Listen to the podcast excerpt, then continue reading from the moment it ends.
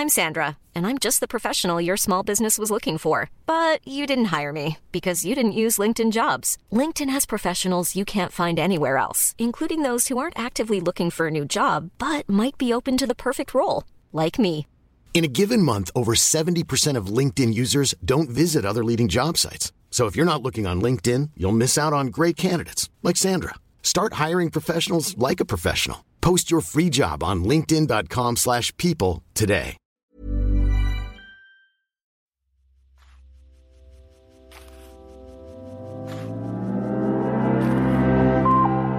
Abhören mit Mieze Katz, der Hörbuch-Podcast von Spooks. Hallo, ihr lieben Abhörerinnen und Abhörer, herzlich willkommen heute zu unserer Sondersendung mit Uwe Teschner. Das ist kein Uwe, wie ihr ihn kennt. Es ist ein Uwe mit V, der erste Uwe mit V, den ich kennenlerne. Es ist mir eine besondere Ehre und wirklich ein ganz großes Vergnügen, dass das sagen wir du, haben wir überhaupt nicht Bitte vorher drüber unbedingt, gesprochen. ja. Okay, hallo, ich bin die Mieze. Hi, ich bin Uwe. Grüß dich. Ähm, genau, es ist mir eine große Ehre, dass du heute hier unser Gast bist. Äh, für mich bist du, du hast eine ganz besondere Stimme. Du bist die Allzweckwaffe hinter Mikrofon und du bist insofern für mich besonders und auch vielleicht anders als manche andere Sprecher, die ich kenne, als dass man so wenig über dich weiß privat. Ich kenne ganz viele Schauspieler, die als Sprecher arbeiten und natürlich kennt man über deren Biografie und wie sind die vom Schauspielen zum Sprechen gekommen. Und das ist tatsächlich, du wirkst da auf mich sehr geheimnisvoll, lieber Uwe, und vielleicht nicht nur auf mich. Mich würde glatt interessieren, wie bist du denn zum Sprechen gekommen? So ein bisschen wie das Kind zur Jungfrau. Ich bin ja, das wissen bestimmt einige, ich bin ein Quereinsteiger. Ich habe das nicht schon in jungen Jahren zu meinem Brotberuf gemacht und bin aber schon immer, glaube ich, ein Stimmenfan gewesen. Und ich glaube, dass da auch in der Kindheit eine viel größere Beeinflussung stattgefunden hat, als mir bewusst war. Und irgendwann zu der Zeit bin ich gerade Taxi gefahren und habe ganz viel Beschäftigung nebenbei gesucht, weil man nicht so viel gefahren ist, sondern mehr gestanden hat. Und nachdem ich alle Tageszeitungen und alle Krimis durch hatte, ähm, habe ich viel Radio gehört und dachte, Mann, ich möchte auch mal in so einem Feature sprechen im Radio. Und dann habe ich das einfach gemacht und ich habe halt äh, vorher auch Musik gemacht und hatte so ein kleines Homestudio und konnte mich selber aufnehmen und naja, dann ist einige Zeit ins Land gegangen, in, in der ich das immer wieder probiert habe, in der ich festgestellt habe, dass es nicht so einfach ist, wie sich das nachher anhört und äh, mich versucht habe zu verbessern. Und irgendwann hatte ich Glück und äh, bin beim Bewerben an die richtigen Leute gekommen und ab dann gab es auch mal mehr Geld als nur so ein Kulturbeitrag, von dem man nicht leben kann. Also wenn du meinst, du hast es immer wieder probiert, dann hast du dich in dein Homestudio gesetzt und du hast dann Texte gesprochen, Probe gesprochen und hast dann diese Textproben eingeschickt? Wie kann ich mir das vorstellen? Wie hast Ja. du gedacht, wie landest du da im Radio? Das finde ich ja am, verrückt. am Anfang braucht man wirklich immer irgendwelche Dummies. Man hat ja noch nichts veröffentlicht. Es kennt einen ja auch keine Sau. Und Hast man, du dir Texte ausgedacht? Ja, zum Teil. Das finde ich super gut. so, so ein Computerspiel-Trailer haben wir da gemacht. Da hat jemand mir was vorgegeben. Und dann gibt es so rechtefreie Musik, die sich halt so anhört, wie man das von solchen Trailern kennt. Und äh, daraufhin habe hab ich mir dann den Text gebaut. Irgendwas mit die sieben Welten der bla bla.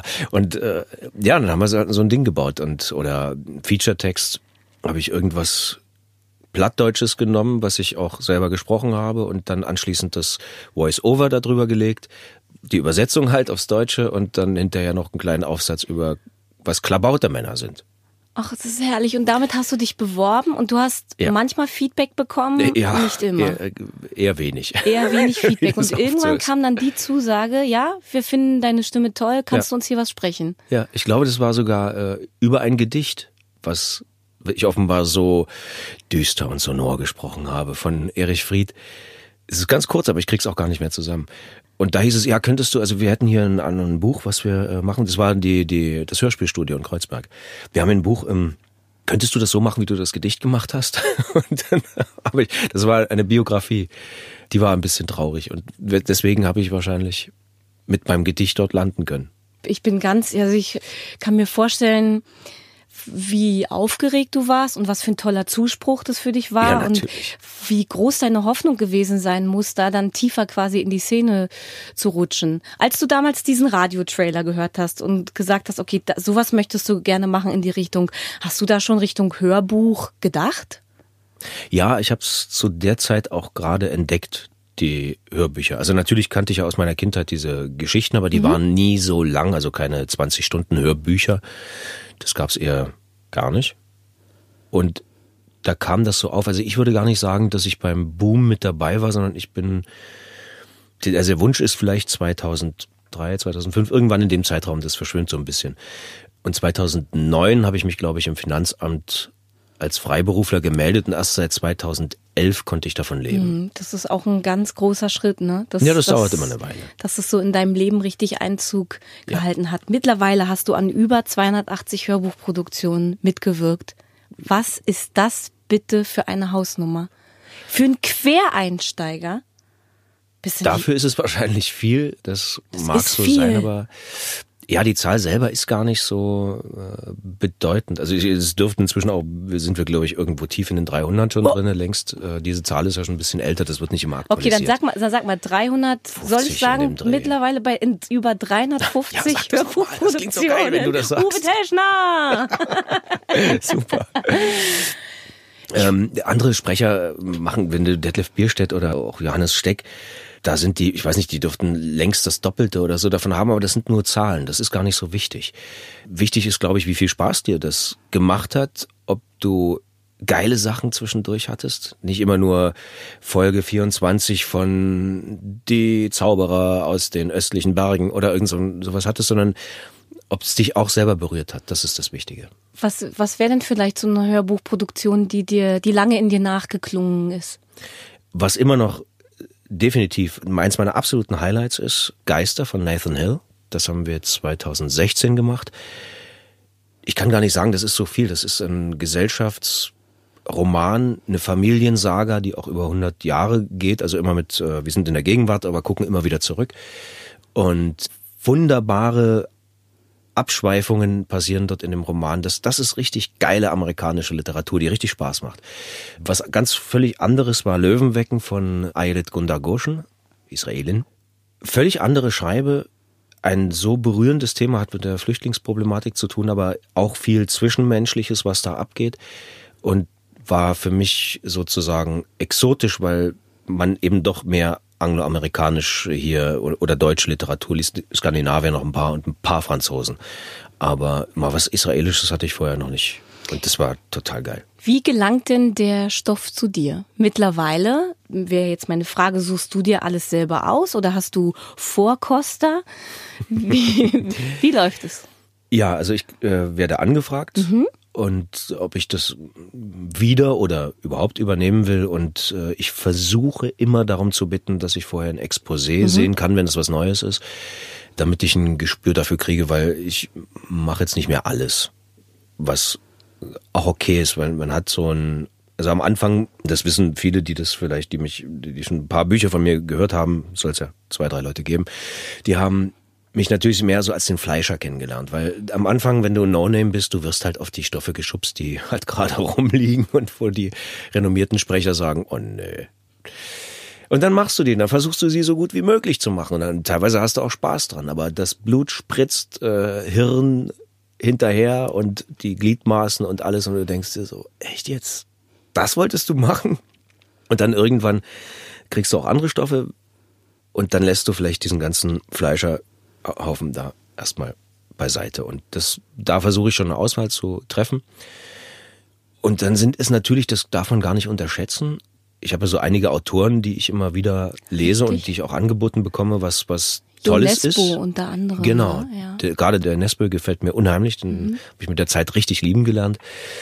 Und da, da machst du natürlich den nächsten Teil davon. Ist ja klar. Auf der einen Seite ist es was, was ich toll finde und was natürlich auch die Miete bezahlt.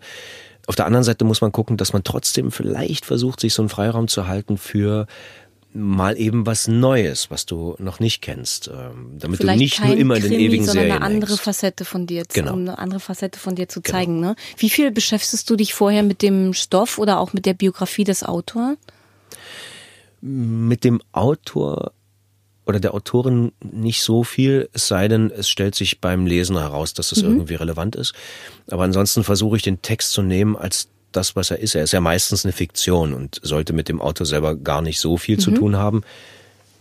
Es gab ein paar Fälle, da war das dann doch von Bedeutung. Zum Beispiel auch eins meiner Highlights, Herrliche Zeiten, mhm. hat äh, Lübbe damals rausgebracht. Davon gab es aber nur den ersten Teil. Und was so schade ist, ist nämlich auch eine Familiensaga hier in Deutschland, geht vor dem Zweiten Weltkrieg los. Kunstraub, Kunstfälschung, ganz großes Thema. Und so ambivalente Figuren, die, die so, die sind nicht schwarz oder weiß, aber alles total bunt. Oftmals kannst du keinen von denen richtig leiden, aber fühlst trotzdem eine Empathie. Du weißt, warum die so sind da war das wichtig, wer der Autor war, weil der ist so verrückt. Der Typ, der hat in seinem Leben so viel erlebt und der kann die Geschichten erzählen, da fällst du einfach nach hinten um. Das reicht für eine, für drei Netflix-Serien, was der erlebt hat. Das finde ich schön, dass dir das so gegangen ist, dass du über den Stoff neugierig geworden bist. Was ist das eigentlich für ein Typ? Ja. ja? Wer steckt da eigentlich dahinter? Das ist das geile Privileg von dem, was ich mache, dass man wirklich meistens irgendwas Neues dazulernt mhm. und äh, dass, dass der Kopf sozusagen nicht stillsteht. Also Klar, du musst dich einerseits mit dem Handwerklichen auseinandersetzen, aber du kriegst auch immer wieder neue Impulse und das ist, das ist halt total bereichernd. Man kann über dich lesen, dass du seit 2007 Sprechunterricht genommen hast, oder? Ja, da fing das so an. Da fing das an.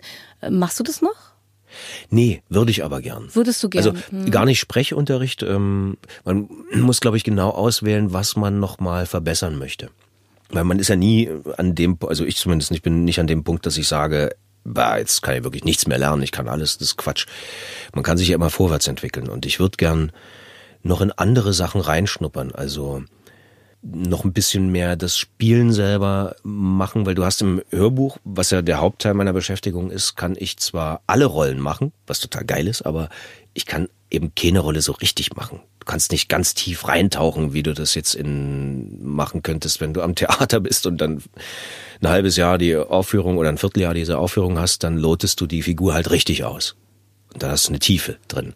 Oder auch im Film bereitest dich richtig lange drauf vor. Die Zeit habe ich nicht. Und das war auch damals die Motivation zu sagen, okay, ich beschäftige mich jetzt nochmal intensiv mit Sprache. Ich möchte da genauer werden können. Ja, mhm. genau. Ich bin natürlich mit irgendwelchen Vorstellungen da aufgetaucht und habe gesagt, also ich möchte gerne, dass ich das besser kann, dass ich das und das und das und das und wollte so, naja, wie man das von, wenn man so einen Computer hat und den will man ein bisschen tun und dann schraubt man da irgendwas Schönes rein.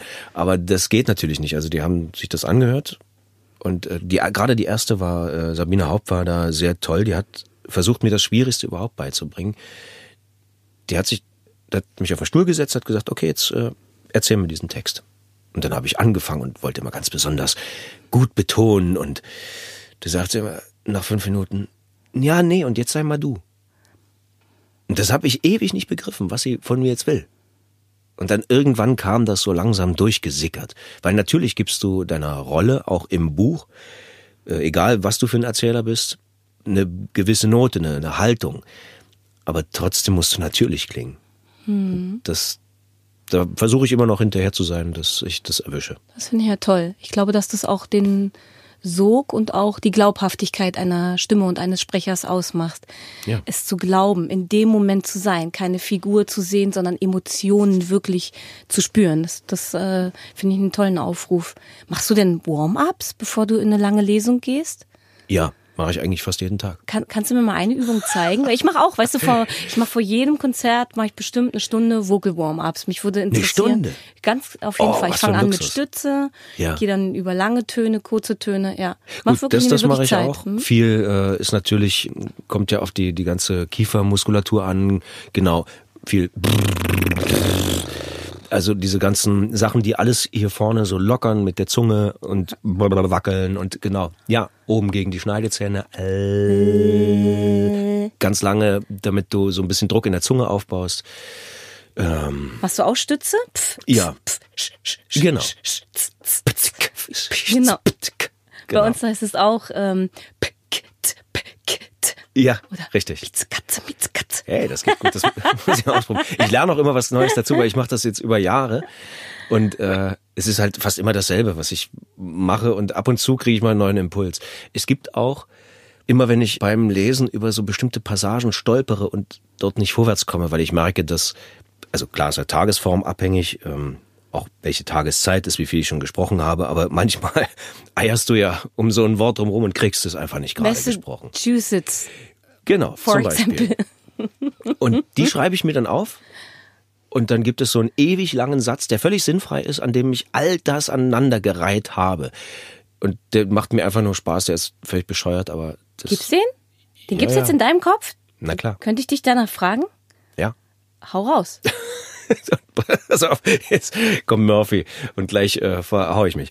Bei der transzendentalen Ausbreitung der Valenzelektronen im hypersphärischen Raum, das ist übrigens Douglas Adams, mithilfe des Authentizitätszertifikates der Mohorovičić-Diskontinuität war sie sich sicher, dass dies unbedingte politische Loyalität erforderte, erwiderte die Detective mit einer Kopfbewegung und öffnete die Tür zum Domkeller, bevor sie dazu kam, weitere Beweise zu zertrampeln.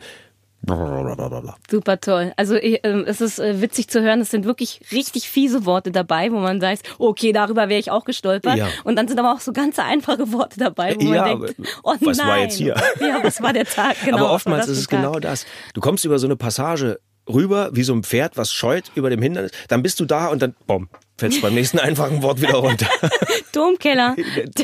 da passiert bei Domkeller, passiert bei dem M und dem K, wenn du den Mund aufmachst, oft so ein, Domkeller. genau. Mhm. Ja, und der darf aber nicht, also den möchte ich nicht da drin haben, weil dann müsste der Tontechniker jedes Mal an das ran und das wieder rausschneiden. Wow, du, da bist du aber schon sehr sensibel Ah, bei deiner, bei deiner, sehr, das ist aber toll, glaube ich. Ich glaube, das lieben die äh, Tontechniker, mit denen du arbeitest, oder? Dass Manchmal ja. So, manchmal ja, manchmal nein. Ja, natürlich, weil immer wenn man, das kommt daher, weil ich so viel selber gemacht habe, habe ich auch eine gewisse Ahnung von der Tontechnik, von der anderen Seite. Ich habe mich ja selber geschnitten, äh, gemastert, geputzt, das Ganze. Also ich habe richtig lange Bücher aufgenommen zu Hause, teilweise ein halbes Jahr dran gearbeitet. Dadurch habe ich die Technik kennengelernt. Das hat aber zur Folge, dass ich im Studio manchmal zu kontrolliert bin. Ja, wenn da eigentlich, komm, lass laufen, jetzt, brüll raus. Und manchmal denkt sich der Tontechniker, oh komm, Alter, das ist so Pseudo, so, du bist der Amateur, ich bin der Tontechniker, ich hab's richtig gelernt. Und äh, da muss man aufpassen, dass man da nicht zu, zu oft zu altklug rüberkommt. Verstehe, ja. Sag mal, du hast am Anfang gesagt, du bist früher auch mal beim Taxifahren zum Bücherlesen gekommen. Mittlerweile, glaube ich, liest du sehr viel als Vorbereitung für immer das nächste Hörbuch. Wie viel liest du noch privat und schaffst du es privat, Hörbücher zu konsumieren? Weil du hast vorhin auch Kollegen erwähnt, Hm. die, die du, glaube ich, ganz gut findest. Ja, wie viel Raum und wie viel Zeit hast du dafür eigentlich noch? Lesen schaffe ich wirklich nicht mehr. Leider. Das ist wirklich schade. Es ist äh, ab und zu mal im Urlaub. Ich glaube, das letzte Buch rein, was ich nur gelesen habe, drei, vier Jahre oder so ist das her. Witzigerweise ist das dann immer was, was ich vorher gar nicht kannte. Und dann lese ich es und denke, oh, das möchte ich machen. Das ist so toll. Oftmals findet das dann nicht statt, aber äh, also zumindest habe ich da Glück gehabt mit der Auswahl. Aber ich höre sehr viel und insofern konsumiere ich trotzdem Bücher. Ich höre gerne Kollegen und Kolleginnen zu. Wenn, kann mich da auch dran freuen, wie die damit umgehen. Und wenn der Stoff gut ist, auch momentan höre ich gerade, was mich sehr beschäftigt und mich sich durch meine Tage zieht. Homo Deus von dem, ich sag's immer falsch, Harari? Ja, Harari heißt er, glaube ich. Was ein Sachbuch ist und sich, äh, das ist Philosophie und beschäftigt sich damit nicht nur, wo kommen wir her, sondern wo wollen wir hin? Diese ewigen Fragen. Und der ist so, also der redet ja von der Jetztzeit und was wir alles machen mit der Technologie. Und es ist gar nicht nur die Technologie, sondern gerade die Biologie, die uns so nach vorne treibt, also die Biowissenschaft. Und das ist so spannend. Und dann guckst du dich um und erkennst in allem das wieder, was er beschreibt. Und wann hörst du sowas? Im Auto. Im Auto tatsächlich, okay. Gerne beim Kochen, aber momentan koche ich auch nicht so viel. Das Du schaffe ich gerade nicht. Du, du klingst nach einem ganz viel Beschäftigten, was mich total freut. Ja Gott, Überleg mal, klingt das wie wieder alles, so wie jammern. Nein, gar nicht, überhaupt nicht. Ich find's total cool. Guck mal, wie alles angefangen hat. Erinnerst du stimmt. dich noch äh, an das Gefühl, wie es war, dein erstes gesprochenes Hörbuch in der Hand zu haben? Also ich äh, bin ja, bevor ich auf dem Markt gelandet bin, wo man Kohle für Bücher kriegt, äh, war ich bei der Blindenbücherei in Leipzig und auch in Berlin. Und die haben damals noch auf Kassette, also nicht Ja. aufgenommen, sondern auf Tonband, aber auf Kassette wurde das überspielt. Und ich glaube, ja, das erste Buch hatte ich tatsächlich. Da gab es dann so große, die sahen so aus wie plattgeklopfte Schulbrotbüchsen. Und da waren dann acht Kassetten drin. Und das war mein erstes Buch und das habe ich ja nicht mal gekriegt, weil das hat ja denen gehört. Das war ja zum Ausleihen. Ach Mensch, ja, ach Gott, ja. Ach, das ist Aber nicht so ich erinnere schlimm. mich auch, mein erstes Hörbuch war auch Kassette. Ja, ne? Tatsächlich. Und ach Mensch, aber Kassetten, also hast du die Sachen alle bei dir zu Hause, die du gelesen hast? Nee, alle nicht. Ich habe aus der Blindenbücherei so gut wie Ja, genau, okay. gar nichts. Das ist ja, kann ich auch nicht viel mit anfangen. Ähm, Ist ja nicht man konnte das mal verschenken, aber ich war dort drei Jahre oder vier und das war eine gute Spielwiese für mich. Das, da habe ich auch sehr viel gelernt und weil ich alle Stoffe machen konnte, vom Sachbuch bis Krimi, Fantasy, äh, Reiseführer, sowas. Und das war aber immer schon als Fingerübung gedacht. Mhm. Und die anderen Sachen habe ich als Archiv, aber inzwischen auch nicht mehr alles. Wie ist denn das? Was fehlt dir denn noch? Was wäre so ein Traumstoff? Ich möchte ganz gerne in andere Genres noch rein. Mhm. Das ist, da bin ich ja schon dabei. Kinderbücher sind mehr geworden, Sachbücher sind immer wieder mal da auch eins meiner absoluten Highlights. Ähm, Factfulness von, mhm. von Rosling. Das ist ein Buch auch, was sich über Statistik mit der Erklärung der Welt beschäftigt. Also was kann ich wirklich aus Statistik rauslesen? Was brauche ich alles dazu, damit ich sie richtig interpretiere? Weil oftmals ja nur ein Aspekt veröffentlicht wird oder mal zwei, aber dann verfälscht es alles. Und der macht es toll. Ich finde, dieses Buch muss Schullektüre werden. Ab der neunten Klasse ist man in der Lage, das zu begreifen. Der hat saugute Bilder, der ist auf der ganzen Welt rumgereist. Mhm, und was toll. er gesagt hat, war immer, wir sehen alles ganz, ganz schwarz. Wir sagen immer das schlechteste Ergebnis von, wenn wir so eine Multiple-Choice-Liste vorgelegt bekommen, wie schätzen Sie Analphabetismus auf der Welt ein, dann wählen wir immer das Schlechteste. Und das ist aber nicht so. Unsere Welt ist besser, als wir glauben. Sie ist nicht perfekt und sie ist nicht wirklich toll. Aber wir können sie nur dann besser machen, wenn wir wissen, wo es im Argen liegt. Und das, ja, sowas muss mehr unter die Leute gebracht mhm. werden. Das müssen Menschen hören, sowas oder lesen. Menschen müssen es lesen, Menschen müssen es hören. Mich würde noch interessieren, wie du Live-Lesungen findest, was es dir bedeutet, äh, auf der Bühne zu stehen als ähm, du kennst die Bühne als Musiker. Was bedeutet es dir als Sprecher auf der Bühne zu stehen und eine Live-Lesung mitzugestalten? Live-Lesungen sind geil. Ich nenne es immer, das ist die Ernte.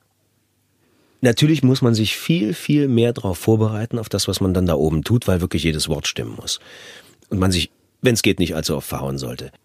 Aber du hast halt so diesen unmittelbaren Kontakt und du kennst das selber. Du, da passiert was, was, äh, was du im Studio kannst du das ja nie haben, selbst wenn du, wenn jemand lieb ist und dir eine Zuschrift sendet und sagt, Mensch, das Buch war geil, machen so weiter so, oder dann freut man sich.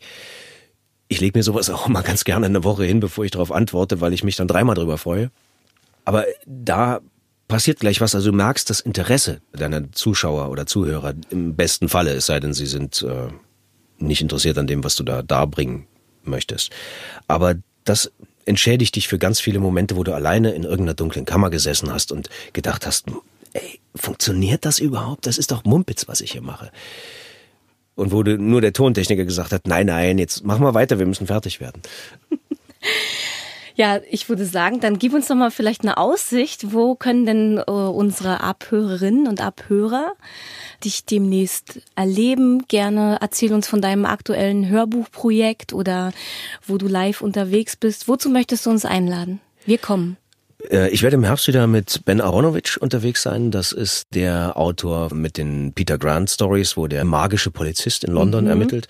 Und das wird total lustig, weil der ist nicht nur ein absoluter Profi in der Darbietung seiner Geschichten, er ist auch super witzig. Und äh, ja, kommt da auf jeden Fall vorbei. Und dann gibt's noch andere Krimi-Lesungen, da werden die Termine gerade geschmiedet. Ihr Lieben, ihr habt's gehört, ihr könnt auch einfach auf der Website von Uwe Teschner nachschauen. Uwe mit V, nicht vergessen. Ähm, so oder so. Ich werde kommen, ich bin da, ihr seht also mich und ihr hört dann den Uwe mit V und ich danke dir, dass du heute bei uns zu Gast warst. Ich danke, dass ich hier sein durfte. Merci. Tschüss. Das war Abhören mit Mieze Katz, der Hörbuch-Podcast von Spooks.